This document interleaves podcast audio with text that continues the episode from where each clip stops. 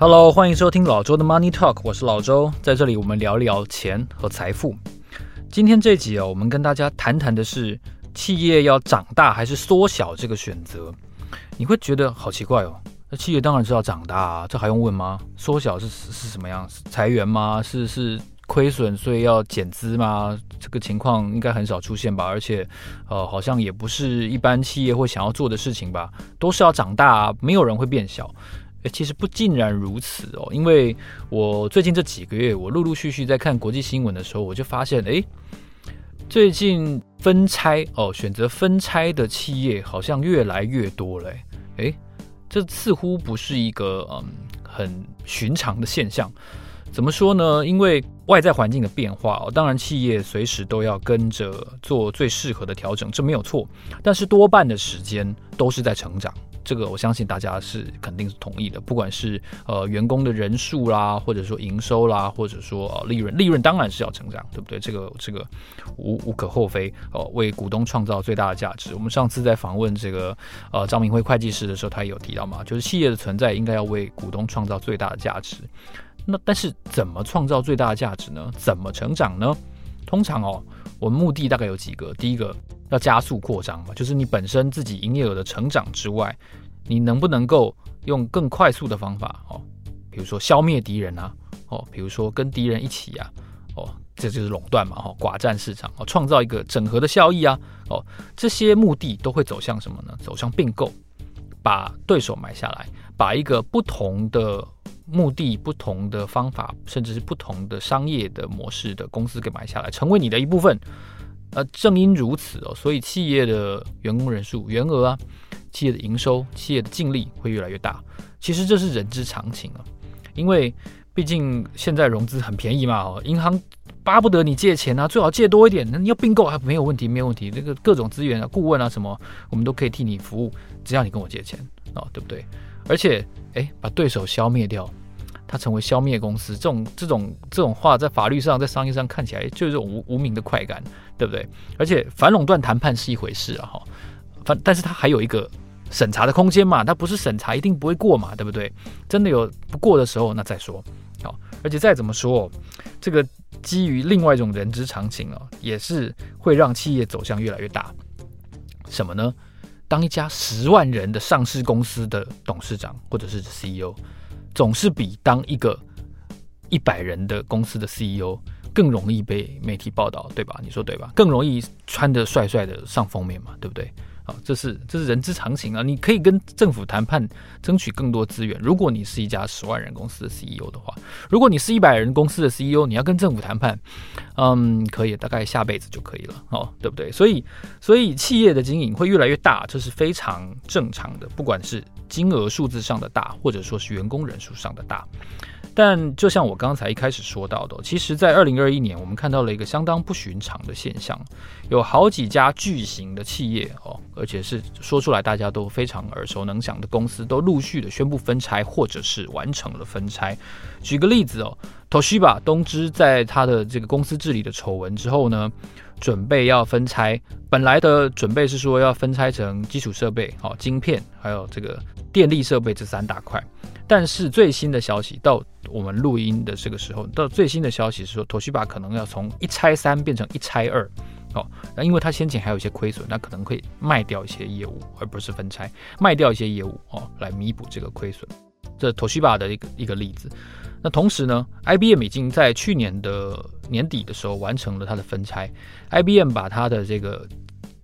企业顾问服务的这个部门呢，分拆独立出来，叫做基础架构管理服务商，叫做勤达瑞，勤达瑞 Kindrill，Kindrill，K Y N D R Y L。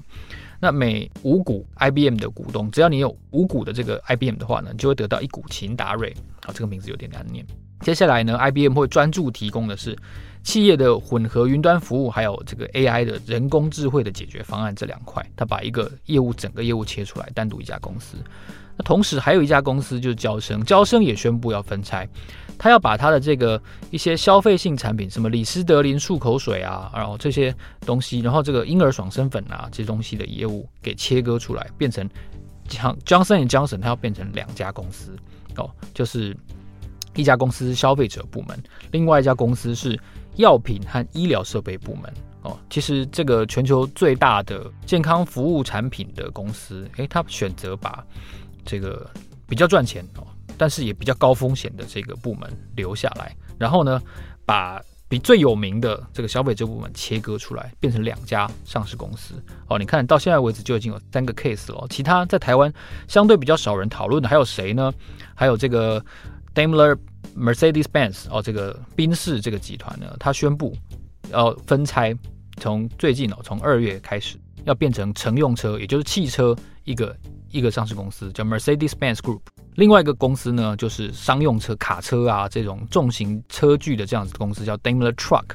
Daimler Truck 跟 Mercedes-Benz 这两个公司要完全的分开，因为毕竟他们在业务的属性上，一个是面对嗯乘用车的市场，另外一个是可能是商用的市场，所以他们的的业务的属性是相当不一样的，所以最终他们选择了这样子的方式。那在半导体业界比较有名的是谁呢？就是 Intel 要分拆这个 Mobileye 这个公司，哦，这个 AI 的车用的人工智慧公司，然后准备要上市，那去实现透过它的上市去实现最大的股东的价值这件事情。同时还有谁？杜邦也准备要分拆它的材料部门，哦，然后 GSK 的的这个部门呢，本来有一个消费者的部门，本来会由联合利华买下来，但是。我看到的消息是谈判好像没有继续，然后 AT&T 哦，他也在宣布准备要分拆。你看到这一连串我刚才谈到的，从 Toshiba 哦、IBM、Johnson Johnson、Daimler，然后 GSK、AT&T、Intel、杜邦，你看这些都是非常世界级的哦有名的大公司。那为什么他们都在选择分拆呢？我我认为这象征着疫情走到今天进入第三年。企业竞争已经朝向了另外一个方向，很多的大公司哦，在竞争效率还有在整合的效益中间，他们选择了竞争效率。以往我们看到的都是选择一个整合的效益哦，大集团什么都有哦，我我选择跟内部人开会。那现在或许是基于这个竞争效率的考量，大家希望各做各的，这样更清楚，更能够衡量。所谓的每一个事业部门之间，如果它变成一家独立公司的时候，它能不能够活下去？如果我们不考量这个所谓的什么内部忠孝啊，然后不考量整体，我们只考量以个别的事业部门来看的话，到底它能不能够在市场竞争中活下来？没有了这个大公司的招牌，我要独立去跟银行借钱，我独立去办法说会，哦，会不会有券商愿意跟我合作？会不会有投资人买单？哦会不会有人愿意融资给我？这些事情看起来是在后疫情的时代显得更加重要了。通常哦，我们在看这个分拆这样子的结构的时候，我们都会面对啊，这个这个结构的属性其实是有差别的。组织的架构在分拆完了之后，分成两种，第一种叫做母子分割，第二种叫做兄弟分割。那顾名思义哦，母子分割，妈妈比儿子大嘛，哈，所以这个母子分割其实它是一种垂直的属性。那相对的兄弟分割，它就是一种水平的属性。到目前为止啊，其实大多数的台湾企业的分拆，或者说你看到一些什么小金鸡啊，很多人用小金鸡哦，这样这样的方法把公司独立上市。台湾的公司的案例呢，大部分分拆都是用母子分割，也就是垂直的模式哦来进行。那代表性的案例呢，其实我觉得华硕跟和硕的那个 case 其实是非常经典的。一开始华硕公告的时候是说要准备用母子分割这样子的结构来才行，和硕本来会是华硕百分之百持股的子公司，但是因为一个负责品牌，他当母公司，那负责制造的呢，哦，这个代工的呢，还是百分之百持股的子公司，那双方当初的这个呃被外界诟病的所谓的利益冲突问题并没有解决。当时我还记得有一些报道还揣测说，哎，和硕有可能要卖给红海，这个这个也也蛮合理的啊，因为这样的话其实对红海也有利，对华硕也有利，那对和硕这个打包本身这个标的本身它也有利哦，三方的效益应该都是蛮显著的。但是过了一阵子之后呢，哎。华硕突然又公告变成要兄弟分割，所以这个 case 它的经典之处就在于它的这个分割的结构，它是相对比较复杂的。它中间决定变成兄弟分割，然后要让和硕来 IPO 上市，但上市之前有一段空窗期。那很多持有华硕的股票，它的外资股东其实它是有一些内部规定的，它的法律规定你不可以，你作为一个券商或者说你作为一个基金，你不可以持有未上市的股票。但是在这个空窗期中间，因为和硕还没有 IPO，所以。外资股东必须被迫要等待一段期间。其实那个时候，我印象中我们也处理过一些新闻，就是说，哦，这个华硕曾经遭受到一些抗议啊、反弹。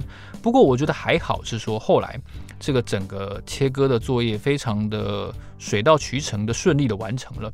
那要记得一件事情，就是说，因为通常在兄弟分割的情况下，这个水平分割的情况下，切出去的这个部门呢，啊，就就独立出去了嘛。那原来。这家公司哦，少了一大块业务啊，对不对？所以它的它的股票或者说它的公司的净值就变少了。那净值变少了情况下，通常它会减资哦，减资这个这个情况哦，就会相对让股价跑上去。所以在华硕的这个 case 里面，我记得华硕是减资百分之八十还八十五，大概八十五左右吧。他把所有的制造业务切割出去，变成了和硕。所以这个 case 告诉我们说，其实分割本身它是聚焦的。但它同时也是相对是比较复杂的，因为你要不要采用一个我还持有子公司的模式呢？还是我就干脆像华硕跟和硕的关系这样子哦，把彼此的利益跟利益冲突切割清楚？我要用母子分割还是用兄弟分割？其实是考验着这个公司未来的商业模式跟它的策略，这一点是差异是很大的。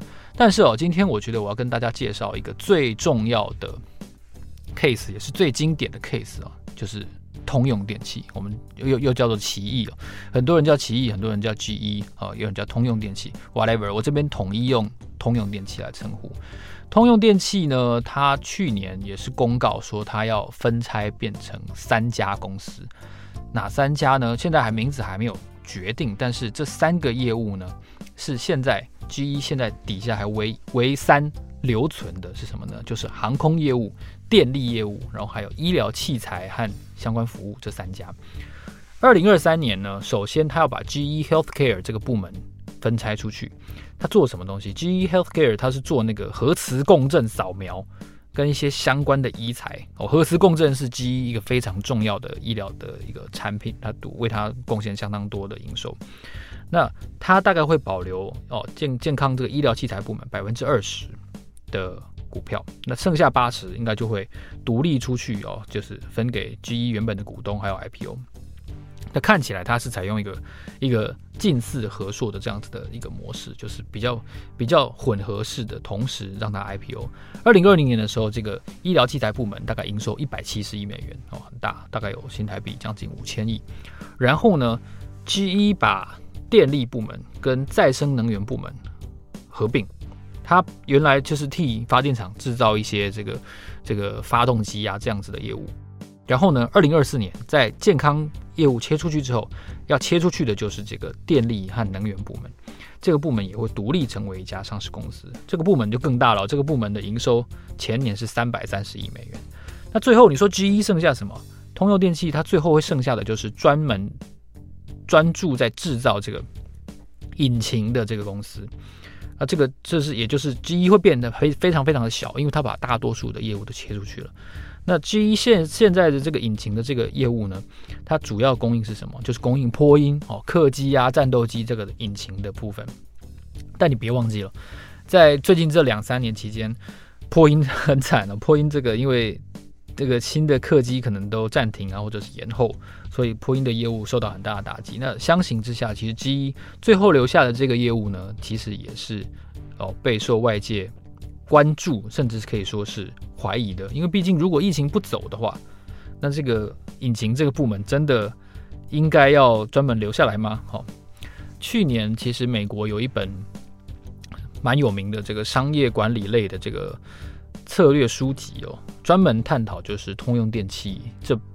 数十年来的兴盛跟衰败，我也正在读这本书，我还没看到现在台湾有繁体中文哦，期待有一天如果有繁体中文的话，我也跟大家来介绍一下这本书，叫做《Lights Out: Pride, Delusion and the Fall of General Electric》，它就是探讨说从 Jack Welch，然后从伊美特，然后任期很短的那个 Flannery，然后一直到现在这个 Larry Culp，到底 GE 在过去数十年间是如何的哦，从一个美国的骄傲，然后变成一个怎么讲呢？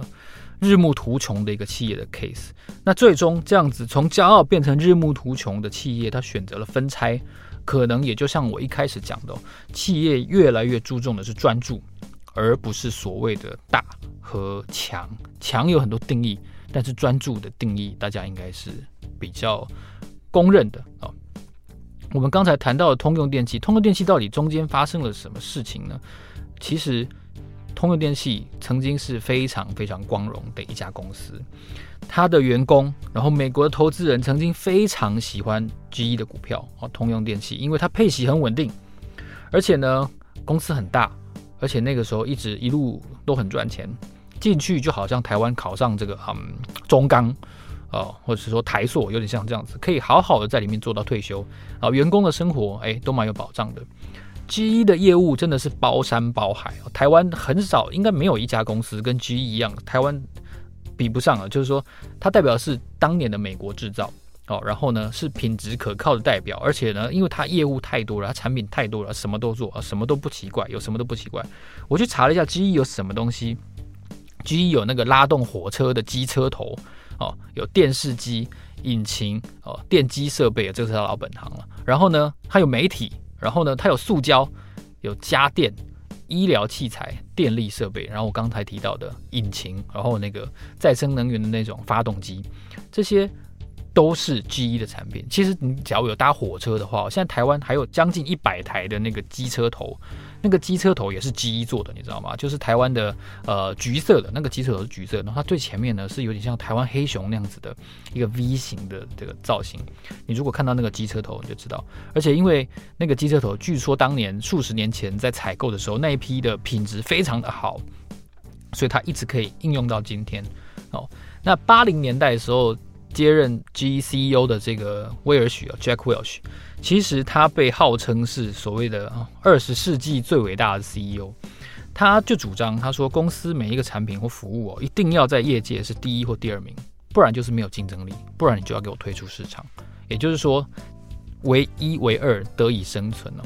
英特尔的的格洛夫说为偏执狂得以生存嘛？那 Jack Welch 是说为第一名跟第二名得以生存，第三名他就要把这个公司卖掉，这个这个部门卖掉了。你看他的作风是相当剽悍的，就是因为 Jack Welch 在任内就是砍掉了非常多职务，然后大力的把制造哦转往海外。他外号啊，其实他本身非常讨厌这个外号，他的外号叫中子弹杰克 （Neutron Jack）。为什么叫中子弹？你知道吗？这个我这个。我这个宅男呢，我稍微发挥一下，因为中子弹跟原子弹不一样，原子弹炸下去有爆炸之后是片甲不留，所有东西、所有的桥梁、道路、建筑物，当然包括人类啊，全部都会蒸发。但中子弹不一样，中子弹炸下去，所有的建筑物、道路、桥梁全部都会保留下来，但人会消失，人会死掉，因为人会被那个辐射给杀死。所以中子弹比原子弹好一点，就是说你炸下去之后，道路桥梁可以继续使用。那就是拿这一点来开玩笑，就是说，Jack Welch 专门把美国的员工辞退，然后到到海外去生产跟制造。当然，因为这样子劳力成本便宜，而且可以跟当地政府商得更更好的这样子的一个生产的条件。那在这个这个 Jack Welch 任内呢，就是创造了可以说是通用电气最辉煌的时期，大概是在两千年中，也就是网络泡沫之前那十几个月哦，是最辉煌的日子。然后 Jack Welch 退休了，然后带着非常丰厚的退休金退休了。然后接任的这个伊梅特呢，他做的任期稍微短一点。Jack Welch 做了大概二十年，那伊梅特做了大概十六七年。好，伊梅特做到二零一七年，他接任四天之后就发生了九一一事件，然后美国经济几乎是瞬间急冻。但是当然这个恢复期是不不长的，很快就就开始重组啊、复苏啊，然后对外战争这样子。但是伊梅特在任内呢，他算是。有功有过的，他已经努力开始在改革，开始在收这个 Jack Welch 留下的这个烂摊子，但是呢，效果不是很好。老实说，在他任内，除了九一一之外，当然最重要的一件事情就是金融海啸。金融海啸让很多的美国投资人、让分析师，也让通用电气本身发现了，他们当年非常赚钱的这个金融服务、这个资融这个部门的 financial 这个部门，有非常巨大的风险。在碰到这种结构性的金融危机的时候，GE 的金融部门可能会把整个公司拖垮哦。所以伊梅特很努力的把这个金融部门给结束、收掉，然后卖掉。然后呢，到了二零一七年，哦，总算是有惊无险退休了，烂摊子丢出去了。好，最倒霉的就是他的接班人，这个中文叫弗兰纳瑞，Flannery。Flannery 呢，他从医疗部门的 CEO 变成整个公司的 CEO，但是他接手的时候，其实这个通用电器已经这个败相毕露了。从两千年的那个时候一直跌，一直跌，一直跌，中间在在。这个金融海啸的复苏之后，确实有上涨，但你如果把长期的线图调出来，你就会看到，真的是这个 Jack Welch 退休的时候，就是历史股价最高点。接班人真的是一个公司一个相当重要的一个巨大的风险，通常大家不会想到这件事情。结果这个 Flannery 他只做了不到一年半，他做了十三个月多，十四个月他就被董事会给 fire，非常难堪。然后后来接任的这个 Larry c o p 呢，一直做到今天。Larry c o p 之所以值得一提，是因为他是。GE 一百多年来第一个从外部聘任的执行长，其他每一个人都是从基层做起哦，做了一二十年。OK，你通过了测试哦，你成为了 CEO。那 Larry c o p 做了三年多，他先减发公司的股息，然后呢又把公司的股票合并，八股合成一股，然后呢大力的检讨公司每一个营运啊，很多的不赚钱的业务啊，哪一个优先处理，哪一个延后处理。不断的分拆，不断的把公司的业务卖掉，像那个刚才提到的那个火车机车头的那个部门，他也卖掉了。然后呢，最后最近他在决定哦，就是把公司分拆成三个。哇，这一连串的改革真的是我们亲眼见证了这个 GE 从无到有，然后从有到称霸，在很多地方称霸，然后呢称霸，然后一路走下坡。所以回头来看呢，这个 Jack Welch 他当年哎被称是二十世纪最佳 CEO。但这个最佳 CEO 果然留下了很多烂摊子，让这个后面的继继任者给解决。我们看一下股价的线图哦，从一九八零年到今天哦，录音的今天，四十二年多的时间里面，哦，通用电器的股价呢上涨了百分之一千一百二十，也就是涨了十一倍，四十二年涨十一倍，听起来不错啊，蛮好的。哎，但你不要忘记，这是四十二年。这个复利效果有点逊，对不对？那我们来看一下标普五百，标普五百从一九八零年的一月一号到我录音今天，涨了四千零四十八个百分点，也就是涨了四十倍。那你就知道，通用电气根本是远远的落后指数，你知道吗？通用电气涨十一倍，指数涨四十点四八倍。那你你会觉得当他股东很屌吗？就屌前面二十年，后面二十年就。就惨了，你知道吗？就很糟了。所以这就顺便岔开来说一下，这就是投资个股的风险哦。你知道，没有一家公司可以连好四十年的，也没有一家公司会会称霸四十年的哦。连衰四十年的，连衰四十年的大概也没有了，因为它后面大概就挂掉了。所以单押个股想要好好的退休，真的是一个风险非常大的事情。如果你到了晚年的时候，你想想看哦，股价从六十跌到多少？六十跌到四块的话，六十跌到十块的话，你你你退休金怎么办？哦，这个是一个一个很好的一个启示哦。所以通用电气给大家一个 case，就是不见得变小就是不好。我们缩小了公司的规模，会发生什么事情？呃，开会效率一定会变高，对不对？不用等那么多人哦。然后这个 Google Calendar 不用列出一大堆人来来来加入哦，内部的会议。更精简、更有效率，而且我们考量事情的时候，一定可以更单纯哦。我们我们彼此之间的利害不同，CEO 不一样，然后呢，股东成分也不一样，那我们专注的事情当然就不一样。我们可以各自针对自己自身最需要专注的优先的事情来下手改革，而不是去去做那些诶别的部门可能也需要，然后但是我们没有那么优先的事情，这就是。专注的价值，我相信在未来哦，这样子的效率哦，能够适应变革的这个速度跟组织架构，可能是企业更加注重的，跟以前那样子的大哦，CEO 十万人劳工哦比起来，那些所谓的大而无当的数字，可能已经过去了。所以今天呢，我们就跟大家分享，谁说哦，龙头企业人多好办事，不见得哦，一大票的知名品牌都在分家。哦，我们看到的是什么？聚焦也很重要。如果你喜欢这期节目的话呢，欢迎你在 Apple Podcast 给我们留言，告诉我你想要听到谁的专访，或者是分析哪一些的商业个案我现在都是自己找了，所以他蛮花时间去研究的啊。欢迎你给我打五颗星，然后告诉我们你的感想，那我会列为接下来制作的参考。好，我是老周，老周的 Money Talk，让我们下一集见，谢谢，拜拜。